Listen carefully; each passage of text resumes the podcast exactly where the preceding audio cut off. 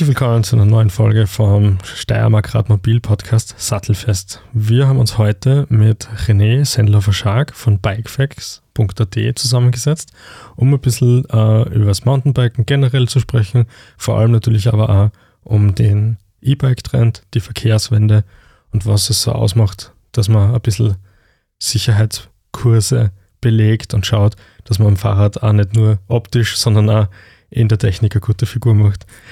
Hallo René, danke fürs Kommen. Servus Alex, hallo, danke für die Einladung. Freue mich, dass ich da bin. Cool, wir freuen uns natürlich auch. Ähm, weder klassische Radschule noch Tourenanbieter, so steht es auf eurer Website. Aber was genau ist Bikefax jetzt und warum geht es da? Gute Frage. Äh, glaube, vor Corona wäre das relativ einfach gewesen. Da hätte ich gesagt, ich bin Reiseveranstalter und da hat man Reisen kennen. Das heißt, das hat auch Sinn gemacht. Seit Corona ist das ein bisschen schwierig. Äh, wir sind jetzt in der ersten Saison danach wieder, wo wir hoffen, dass wir durchstarten können. Aber grundsätzlich würde bin ich jetzt wieder so weit nach zwei, dass ich sage, wir sind Reiseveranstalter für Mountainbike-Reisen. Also bisschen Richtung Skitourenreisen mittlerweile und Yoga-Retreats. Aber das Steckenpferd äh, zu 99 Prozent ist Radlfahren. Und äh, daneben betreiben wir eine Fahrtechnikschule. Und äh, weder klassische Fahrtechnikschule noch Tourenanbieter kommt daher, dass wir die Fahrtechnik jetzt nicht so als Selbstzweck sehen, sondern sie uns halt einfach den Weg ebnet zu außergewöhnlichen Erlebnissen oder Abenteuer am Mountainbike. Und das ist dann, weil meine nächste Frage gewesen, ob es sowas wie eine Mission gibt, das ist dann sozusagen Mission, ja, schon. Äh, wir wollen einfach Leute mit unserer Begeisterung fürs Radlfahren anstecken und freuen uns, wenn die jemand schon teilt oder sie durch uns gewinnt und äh, deswegen in Bewegung kommt am Radl. Sehr gut. Wie kann man sich jetzt das so äh, Mountainbike-Reise vorstellen? Wie lange dauert sowas?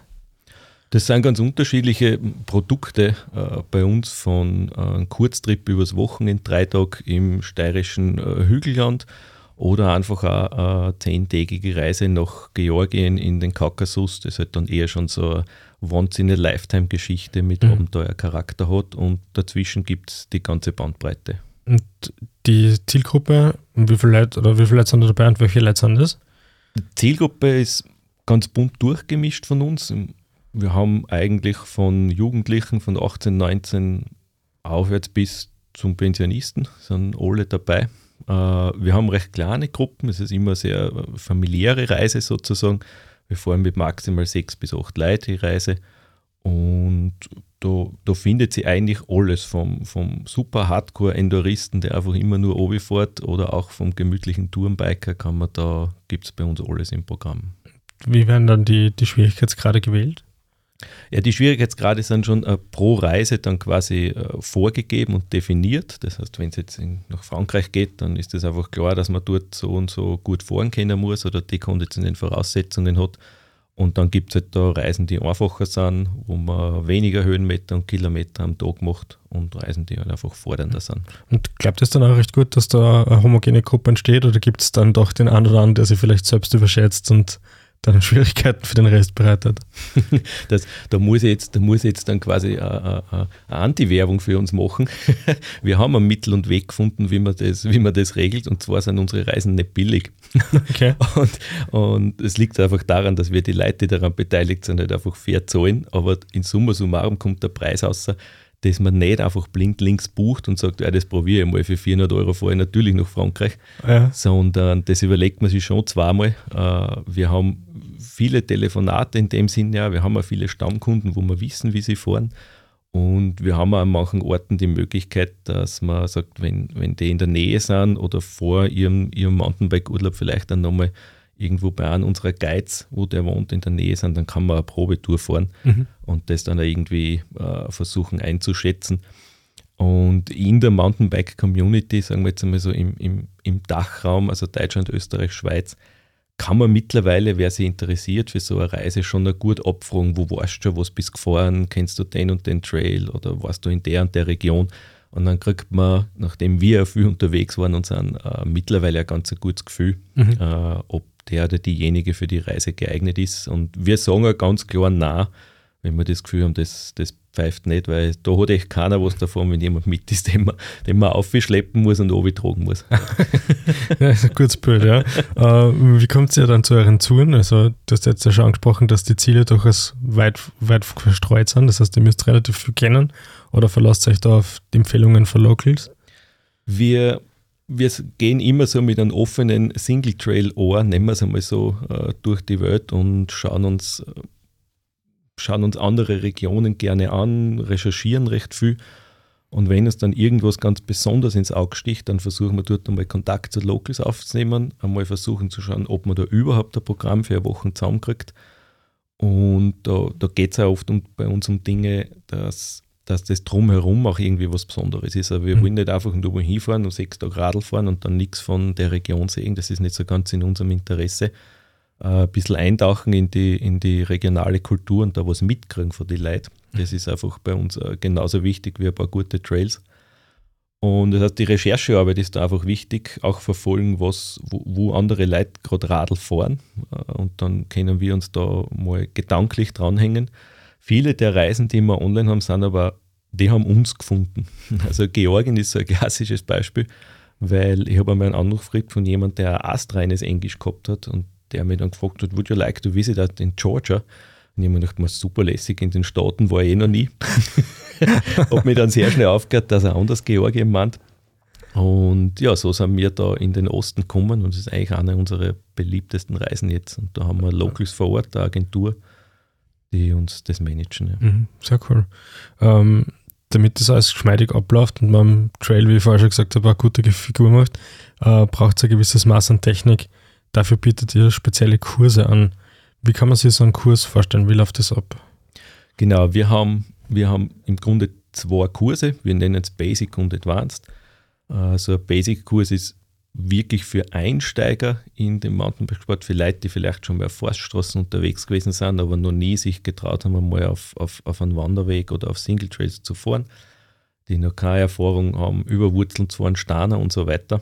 Und äh, bei, bei Advanced geht es dann einfach um fortgeschrittene Leute, die ihre Vortechnik vielleicht verfeinern wollen.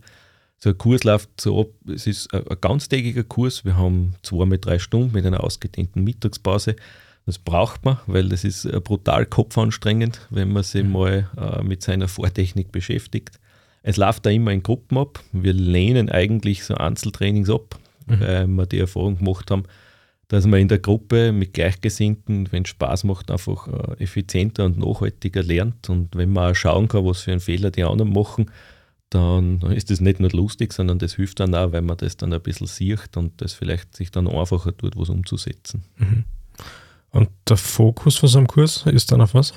Der Fokus ist grundsätzlich äh, in erster Instanz die Balance und die Koordination am Radl, weil ohne ein Gleichgewicht und ein Gefühl für das Sportgerät, das ich da unter meinem Hintern habe, äh, brauche ich weder an Kurvenfahren denken, da brauche ich nicht an Springen denken oder an Hindernisse überwinden. Das heißt, es geht ganz viel darum, dass man, dass man eins wird mit seinem Sportgerät, sagen wir es mal so. Und dann gibt es halt je nach Könnerstufen, gibt es halt Themen, die die Leute halt machen wollen, sei es äh, Kurvenfahren, sei es einfach auch ganz banale Sachen, wie mal richtig schalten, richtig bremsen, wie man richtig absteigt, wenn man äh, quasi im Notfall stehen bleiben hm. muss. Und ja, bis hin zu Springen, Wheelie fahren, äh, enge Kurven meistern, da gibt es dann Themenende nie. Mhm. Und so Basics an Fahrtechniken, die für jeden wichtig sind, egal ob jetzt ein Mountainbiker oder vielleicht jemand, der einfach mit dem Stadtradl zur Arbeit fährt, gibt es da irgendwas, was das, das Allerwichtigste ist an Fahrtechnik, das jeder, sag ich mal, verinnerlichten sollte? Ja, es ist, das klingt jetzt sehr einfach, aber es ist im Grunde die, die Balance und das Gespür fürs Radl, weil darauf vieles aufbaut. Äh, aber wenn man, wenn man mal was ganz Konkretes sagen muss, dann ist es für mich einfach das Bremsen, weil egal, ob ich auf, auf einem Wanderweg unterwegs bin, auf der Forststraße oder in der Stadt im Straßenverkehr, wenn ich das nicht beherrsche, dann bremse ich einfach spät langsam und dann lande ich da vorne in dem Auto oder ich bremse einfach schnell, weil ich gar kein Gespür dafür habe, was ich da tue und dann fliege nur ich weiter. Also das sind, das sind Dinge, die uns dann halt beschäftigen. Äh, ansonsten ist eher, mein, mein, Aufruf an die Leute ist immer, übt einfach ständig und das heißt auch im Stadtverkehr, nicht nur bei einem Fahrtechnikkurs bei uns oder anderen Anbietern, sondern nutzt eine rote Ampelphase und probiert es balancieren. Nutzt eine Linie auf der Straße, um der genau nachzufahren oder fahrt einmal bewusst über Gehsteigkanten. Mhm. Dann kommt die Koordination, die Balance und das Gefühl dafür irgendwann von ganz von selber. Und findest du das besser, wenn Leute mit so Klickpedalen unterwegs sind oder findest, würdest du sagen, am Anfang auf jeden Fall die Flats? Glaubensfrage. Das ist, äh, wir haben jetzt zum Glück noch Religionsfreiheit, das geht auch bei Klickpedalen. äh, du, ich bin selbst äh, viele, viele Jahre mit Klickis gefahren. Äh, habe dann irgendwann, als ich, als ich mein Radlfahren eher in den alpinen Bereich gelegt habe und einer von den Wahnsinnigen bin, der gern sein Radl irgendwo aufgetrockt, auf Plattformpedale umgestellt. Erstens habe ich dann keine Klicks in die Schuhe und kann vernünftig gehen. Zweitens ist es aber so, dass mir das wichtig war, dieses, dieses Eizel an Zeit, diese Bruchteile einer Sekunde, die ich einfach schneller in Fuß und sicherer am Boden habe, als wie mit den Klicks. Das war dann für mich ausschlaggebend, dass ich auf Plattformpedale umgestiegen bin. Äh, bei einem Vortechniktraining empfehlen wir grundsätzlich wirklich Plattformpedale, weil die Vortechnik, gerade das Beginnende mit Balance und Koordination, das sind oft Übungen, die in sehr langsamer Geschwindigkeit passieren. Und da kommt es halt immer wieder vor, dass ich absteigen muss. Und wenn man mit dem Kopf gerade bei was anderem ist, was man denkt, weil man, keine Ahnung, mit einem Schläger am Ball balanciert und fährt, dann vergessen die meisten Leute beim Absteigen, dass sie ausklicken müssen und dann liegen sie schon da. Und mit den Plattformpedalen passiert das halt einfach nicht. Aber wir kennen die, die Anrufe im Vorfeld, muss ich da wirklich mit Plattformpedalen kommen? Das ist ja Wahnsinn, ich fahre seit 20 Jahren mit Clickies.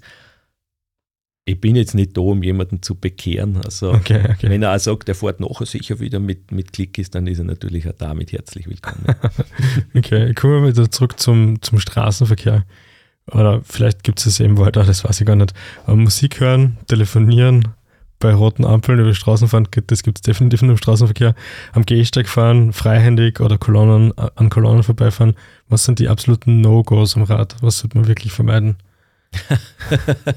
Meinst du jetzt im Wald oder, oder eh im Stadtverkehr? Im Stadtverkehr vielleicht, ja. Im Stadtverkehr.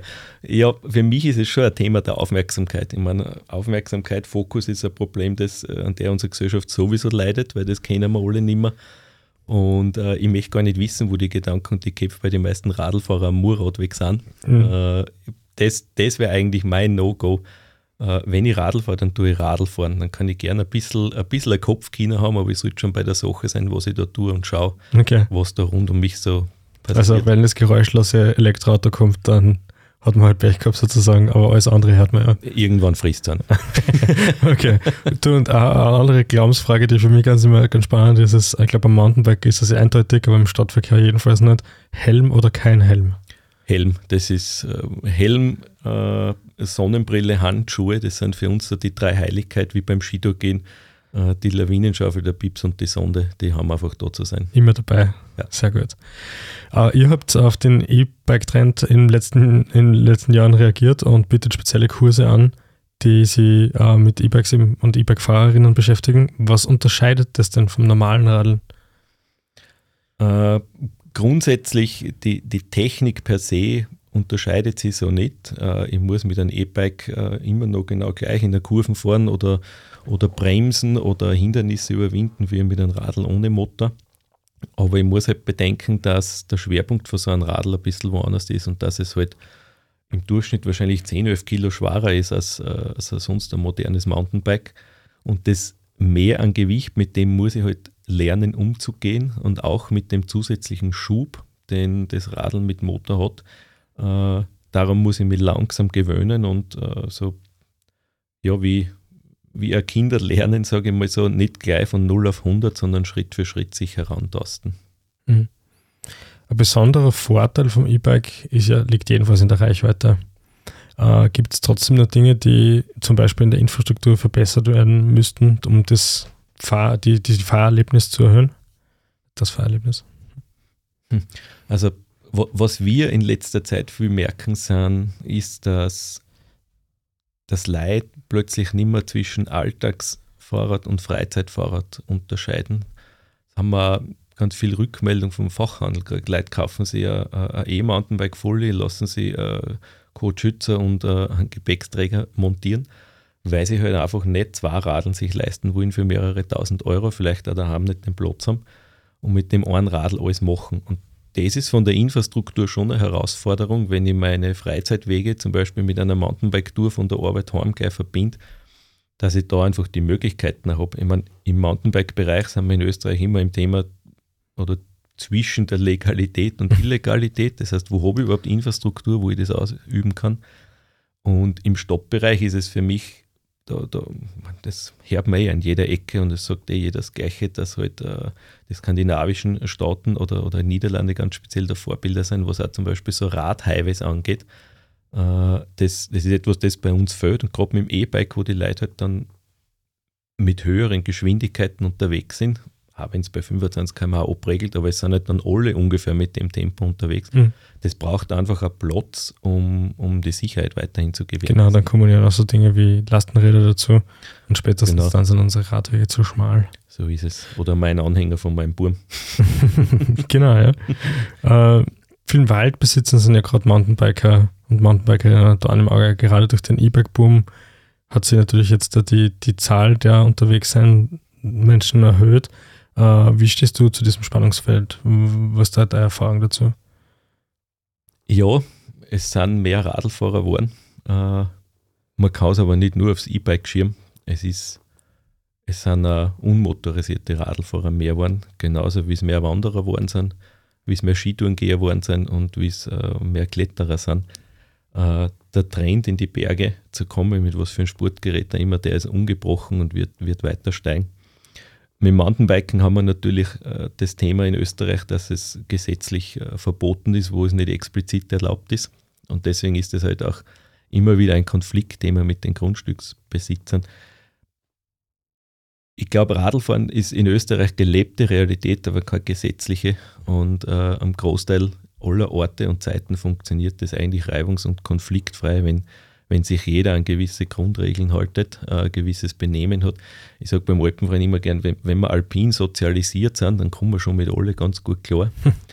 Und ich glaube, da gilt es einfach für jeden mal ein bisschen von seinem hohen Ross steigen, äh, sich, sich einmal wieder zusammensetzen und ob wir Lösungen in naher Zeit finden für das Thema, äh, wenn ich das wüsste, dann dann würde ich sofort mein Reisebüro mit allen Touren nach Österreich legen. Aber ich glaube, das ist nicht so ganz vorhersagbar, was da passieren wird. Aber ich bin guter Dinge, dass wir, dass wir Lösungen finden, die für, für alle Seiten und alle Beteiligten in dem, in dem Konflikt dann äh, passen werden. Hm. Du hast du gesagt, äh, neben den vermehrten E-Bikern sind aber trotzdem normale Bikerinnen und Biker trotzdem auch unterwegs. Aber gerade wenn es ums Thema Sicherheit geht, sind im Speziellen immer die E-Bikes in der Kritik. Ist das berechtigt? Hm. Ist ein E-Bike gefährlicher? Also ein E-Bike per se ist nicht gefährlich. Also ein Radl ist einmal grundsätzlich nicht gefährlich, sondern gefährlich wird es äh, dadurch, was der oder diejenige, die drauf sitzt, damit macht. So, so ein bisschen meine Einstellung. Äh, sind E-Bikes gefährlicher. Wenn man jetzt so die, die aktuellsten Zahlen vom, vom Kuratorium für alpine Sicherheit anschaut, dann, dann liegen die Unfälle mit dem Mountainbike, und da sind alle Räder äh, inbegriffen, auch E-Mountainbikes, im zehnjährigen Mittel. Das heißt, es hat jetzt nicht plötzlich, wie wir alle befürchtet und vermutet haben, auch mit dem Corona-Trend zum Radl, da jetzt äh, massenweise Unfälle gegeben oder Verletzte. Ich glaube immer nur, dass sich ein, Großteil der E-Mountainbiker auf, auf, auf, relativ einfachen äh, Wegen bewegt. Das wird sich natürlich auch mit der Zeit ändern, so wie sich das Mountainbiken entwickelt hat, äh, von, von der Forststraße zum Wanderweg. Aber es ist halt jetzt einmal so die Wahrnehmung, dass da, dass da viele Ungeübte unterwegs sind und die Leute alle nicht wissen, was sie tun. Das kann ich so nicht nachvollziehen, das sehe ich auch nicht. Und äh, ich glaube, das ist auch ein bisschen so dieses Recht auf Risiko, das jeder für sich leben darf. Wenn jemand, wenn jemand äh, schnell in die Kurven fährt, dann muss er halt mit den Konsequenzen leben. Aber ich sehe, es ist, die Masse ist natürlich ein Thema, wie, wie in jeder Sportart, die wir haben. Und dort, wo viele Leute unterwegs sind, gibt es viele Konflikte. Und nachdem wir ja keine gesetzliche Basis in Österreich für diesen Sport haben, ist es halt immer medial ein ganz gefundenes Fressen, um das äh, daherzunehmen und mhm. wieder mal irgendwo die Wurzeln allen Übels gefunden zu sehen. Ähm, wir sind ja dazu da, äh, Leute zu, zu bewegen, dass sie aufs Rad aufsteigen. Ähm, was ist aus deiner Sicht das Wichtigste, damit man, damit man Leute motivieren kann, dass sie vielleicht einmal mehr zum Fahrrad greifen, anstatt sich ins Auto zu setzen? Boah, das ist eine so gute Frage. Ja, ja das, das E-Bike ist tatsächlich ein Motivator. Also das ist ja genau das, was, was wir oft zu sehen vom Fachhandel zurückkriegen. Weil die Leute sagen, sie nutzen das jetzt für mehrere Bereiche in ihrem Leben und lassen dadurch das Auto zu Hause. Äh, es ist auch, man hast mit dem E-Bike jetzt eine größere Reichweite von der weg. Das heißt, du fährst vielleicht für die nächste kleine Wanderung jetzt nicht mit dem Auto die 10 Kilometer, sondern du fährst mit dem E-Bike. Das hat jetzt einen Nutzen und, und schwer Motivation. Also wer sowas macht, ist ja schon motiviert, quasi äh, äh, unserer Umwelt etwas zuliebe zu tun und das Auto stehen zu lassen. Aber natürlich ist, ist, ist das Thema der Bequemlichkeit ein E-Bike für viele eine Motivation, das zu nutzen und äh, wird, wird oft verteufelt und heißt, man ist faul. Aber ich persönlich bin für jeden, um jeden froh, der auf ein Radl steigt und einen Kilometer mit dem Radl anstatt mit dem Auto fährt. Ob das jetzt einen Motor hat oder nicht, äh, das sehe ich ganz entspannt. Wird aus deiner Sicht das öffentliche Hand genug dafür getan, um Leute zu motivieren? Oder anders gefragt, ist die Steiermark für dich ein fahrradfreundliches Land? da begebe ich mich jetzt in Teufels Küche. äh, was das Mountainbiken angeht, na. Also da, da, da ist die Steiermark, äh, da hat die Steiermark im letzten Jahrzehnt einfach alles versammelt, was man versammeln kann. Das muss man leider so sagen. Da haben wir jetzt äh, mit Markus Beckerl im Land als, als Mountainbike-Koordinator jemanden, der der das jetzt alles aufholen darf, was da hinten geblieben ist und da freue ich mich voll. Da wird einiges passieren äh, für die Mountainbikerinnen und Mountainbiker. Hinsichtlich Radinfrastruktur, jetzt äh, nicht aufs Mountainbiken bezogen, haben wir ja einen sehr ehrgeizigen Plan jetzt. Äh, da gibt es ja ein paar Millionen Euro und äh, ein Ziel, glaube ich, bis 2030. Mhm. Äh, wenn da nur ein Teil davon umgesetzt wird, dann würde ich sagen, ja, jetzt machen wir tatsächlich was, um die Leute zu motivieren. Sehr gut. Ganz in unserem Sinne. Ähm, jetzt zu dir als Person. Ähm, wie bist du eigentlich zum Radfahren gekommen? Ha, ich, ich komme ja eigentlich aus, aus, aus einem ganz kleinen Dorf äh, in der Nähe von Lietzen im Enster, aus Weißenbach. Und wir sind einfach als Kinder schon mit dem Radl in, in die Schule gefahren. Und wenn es nur 100 Meter gewesen sind, haben wir das Radl ausgepackt, äh, dann nach Lietzen in die Hauptschule. Ich kann mich erinnern, ich habe erst vor kurzem wieder mal geschossen. Ich habe mit zwölf Jahren mein erstes Mountainbike-Rennen bestritten. Bin kläglichst gescheitert. Irgendwo mittendrin habe ich einfach nicht mehr kennen und habe nur mehr geschoben und dann haben wir alle überholt. Und ich, hab, ich bin eigentlich, glaube ich, nie zum Radlfahren gekommen. Irgendwie, irgendwie habe ich das immer gemacht. Ich kann mich an keine Zeit erinnern, wo ich nicht Mountainbike gefahren bin. Also das, das dürfte mir irgendwie mitgegeben worden sein. Meine Eltern waren immer sehr aktiv und von daher ist mir das sicher irgendwo in die Wiege gelegt worden. Hm. Und zwar also etwas, was dich immer begleitet hat. Und irgendwann dann hat es nicht mehr gereicht, dass das nur so nebenbei hergeht, sondern du hast quasi wirklich der Leidenschaft zum Beruf gemacht. Was sind da die, die Vor- und Nachteile? Ja, die Leidenschaft zum Beruf. Äh, Leiden ist da das richtige Wort. Irgendwie habe ich, ich, ich komme von der TU, ich habe relativ lang in einem technischen Beruf äh, gearbeitet und irgendwann währenddessen habe ich für den Alpenverein schon immer so Transalps geführt im ehrenamtlichen Bereich und habe mir dann manchmal gedacht, das, ist doch schon, das war doch schon ein lässiger Job. Ja. Und irgendwann habe ich dann beschlossen, dass ich, dass ich Freiheit äh, oder dass ich, wie habe ich immer gesagt, tausche gut bezahlten Job gegen Freiheit. habe dann äh, gekündigt und äh, die Reisepro-Lizenz gelöst, äh, Instruktorenausbildung gemacht und alles, was dazugehört. Und ja, versuche jetzt seitdem da ein bisschen meinen Weg zu finden. Ja. Okay, kommst du selbst noch auf zum Packen? Jein. Äh, ich bin natürlich beruflich noch viel am Rad, ich bilde ja auch für den österreichischen Alpenverein noch aus, äh, Mountainbike Guides und natürlich äh, müssen wir weitere Reisen erkunden, da kommt man nicht drum um und um, sich aufs Radl zu setzen. Hört sich furchtbar an. ja, es ist, es ist ein Trauergespür, also magst tauschen. Nein, es ist natürlich äh, schön, aber ich habe schon auch gemerkt, äh, dass ich weniger zum Radfahren komme oder auch so jetzt privat dann, natürlich auch mit Familie, ich habe einen knapp vierjährigen Sohn, zwei Hunde und das ist natürlich mit dem Radlfahren nicht immer so einfach, alles unter den Hut zu kriegen und da geht man dann einfach lieber mal äh, eine Stunde lang wandern äh, oder eine Runde laufen. Das ist dann äh, familientauglicher.